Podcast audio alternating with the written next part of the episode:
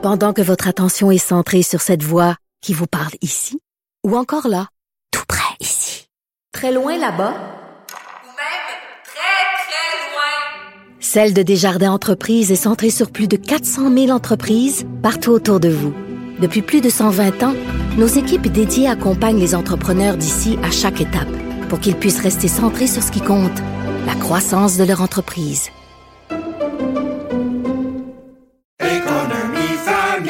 Ici Ricardo. Et Émilie, marchand d'IGA. On a envie de vous inspirer à bien manger. À moins de 5 la portion. Suffit de repérer les produits valeurs sûres et de les cuisiner avec une de nos recettes. Les valeurs sûres, c'est bien pensé, hein? Bien sûr! Détails sur IGA.net. Cube Radio.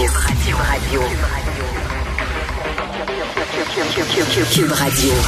En direct à LCN. On va aller rejoindre Richard Martineau à Cube Radio. Salut Richard. Salut Jean-François. Écoute, c'est dommage que la plupart de nos sans-abri euh, n'aient pas de passeport, hein, parce que je leur dirais, ben, allez aux États-Unis, puis leur passer par le chemin Roxham, revenez ici, vous allez aller dans un hôtel, trois repas par jour, c'est fantastique. Pendant deux, trois mois, ça va vous amener à peu près jusqu'à la fin juin, puis après ça, c'est l'été, c'est beau, c'est le fun. Non, mais je comprends, je comprends qu'on accueille ces gens-là, on n'a pas le choix, je comprends ça, mais tu sais, c'est certain qu'on se pose la question on a des gens qui sont ici, qui vivent ici, qui sont des citoyens mm. ici, qui sont dans la misère, qui ont de la difficulté à manger, qui dorment dehors, il y a des problèmes de logement abordable. Puis ces gens-là, ces immigrants-là, tout ça, euh, qui arrivent par le chemin Roxham, on les reçoit.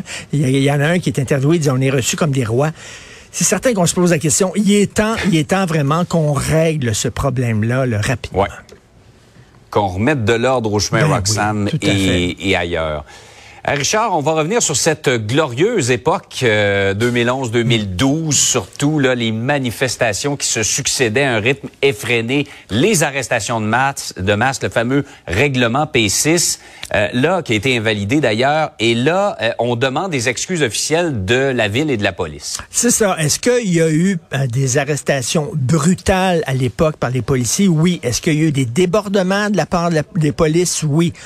Je crois que la plupart des gens s'entendent pour dire tu devrais enlever euh, un masque, tu devrais manifester à visage découvert. Veux dire, on n'est pas en Russie ici ou en Iran là. Mm. Euh, quand tu manifestes puis t'es masqué, je suis désolé, c'est parce que tu t'apprêtes à faire un mauvais coup. Et deuxièmement, de donner ton itinéraire.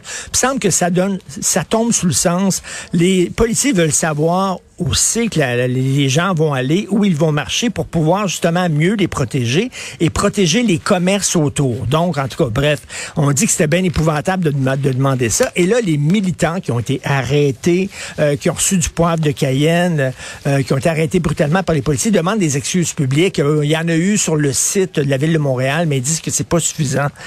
La question que je me pose et que plusieurs personnes se posent, les commerçants qui ont été vandalisés, parce qu'il y en a eu du vandalisme, les commerçants qui ont dû fermer leurs boutiques, est-ce qu'eux autres vont recevoir des excuses? Les policiers qui ont reçu des balles de billard en pleine face, qui ont été insultés euh, pendant des jours et des jours et des jours, est-ce qu'ils vont recevoir des excuses publiques? Les étudiants qui voulaient étudier tranquillement, les carrés verts qu'on appelait, qui étaient contre la manifestation, qui pouvaient pas étudier parce qu'il y a des bandes de sauvages masqués qui rentraient dans les cours, qui détruisaient les qui faisaient sortir, qui instauraient un climat de terreur, qui ont fait des graffitis partout sur les murs. Est-ce que ces étudiants-là vont avoir des excuses publiques? On peut se poser la question parce qu'il y en a eu des débordements. Écoute, je parlais hier à un collègue du Journal de Montréal, Maxime Delan, qui est journaliste photographe, qui a suivi ça, lui, jour après jour, pendant des mois, ces manifestations-là. Il a vu devant lui des manifestants faire euh, des cocktails Molotov, fabriquer des cocktails Molotov. Il en a vu lancer des balles de billard à des policiers. Il a vu des manifestants briser les miroirs euh, de plusieurs automobilistes, euh, automobiles qui étaient stationnés sur la rue. Il y a eu des débordements de l'autre bord en maudit aussi, là, à un moment donné. Là. Puis tu sais, là, t'es policier, puis les policiers devaient faire des heures supplémentaires. Là. Euh, écoute, ils travaillaient comme des fous. Te faire dire t'es un, t'es une vidange, t'es un maudit pourri, t'es un bandit tout le temps, là, jour après jour après jour. Rappelez-vous, il y a eu près de 500 manifestations à Montréal. C'était pas évident pour eux non plus, là, tu sais, de dire que maintenant on doit, on doit faire des excuses publiques. Ben j'imagine, si c'est bon pour Minou, c'est bon pour Pitou. J'aimerais ça que les manifestants qui lançaient des roches Rappelez-toi, il lançait des roches sur les autos qui étaient sur l'autoroute Ville-Marie. Eux autres étaient en haut, lançaient des roches sur les pare-brises des autos. Est-ce qu'ils vont, eux, s'excuser, présenter des excuses publiques? La question se pose. J'ai des doutes. J'ai des doutes, tout à fait.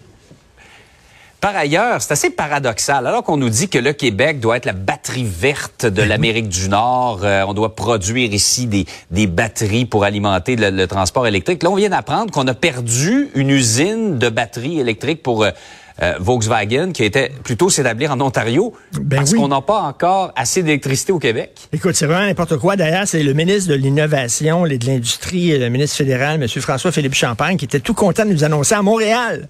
Il a dit, j'ai une grande annonce à vous faire. Il est à Montréal. C'est fantastique. C'est un coup de circuit fantastique. L'Ontario va avoir une usine de batteries électriques. Vous annoncez ça en Ontario. Comment ça, tu nous annonces ça à nous autres? On l'a perdu. En tout cas, bref, si je te dis, là, quelle est la province qui incarne le plus l'hydroélectricité? Là?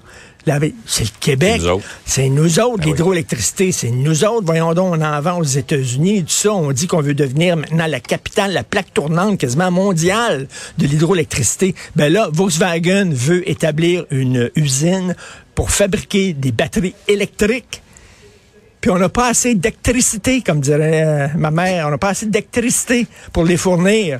Alors, ils ont dû aller ailleurs. Attends, parce que ça, ça prend de l'électricité pour fabriquer des batteries électriques, OK? On n'est pas capable de les fournir l'électricité. C'est drôle parce qu'on est capable, en maudit, de vendre de l'électricité. Par contre, aux États-Unis, ça, là, on en a de l'électricité Ouais. pour eux autres. Tu sais, quand c'est le temps là, de dire, hey, on en a vendu en Nouvelle-Angleterre, à New York, tout ça, on se pète les bretelles, on est fantastique. Mais là, quand c'est le temps d'attirer des entreprises ici, il n'y a pas assez d'électricité. Qu'est-ce que tu veux que je te dise? Alors, les fabricants de batteries électriques s'en vont ailleurs, en Ontario. C'est vraiment, c'est l'art de se tirer Est-ce que dans ça le se peut que ce là? soit la- un, un argument aussi pour dire, euh, on a vu la position de M. Legault qui a dit on a besoin d'un demi Hydro-Québec encore.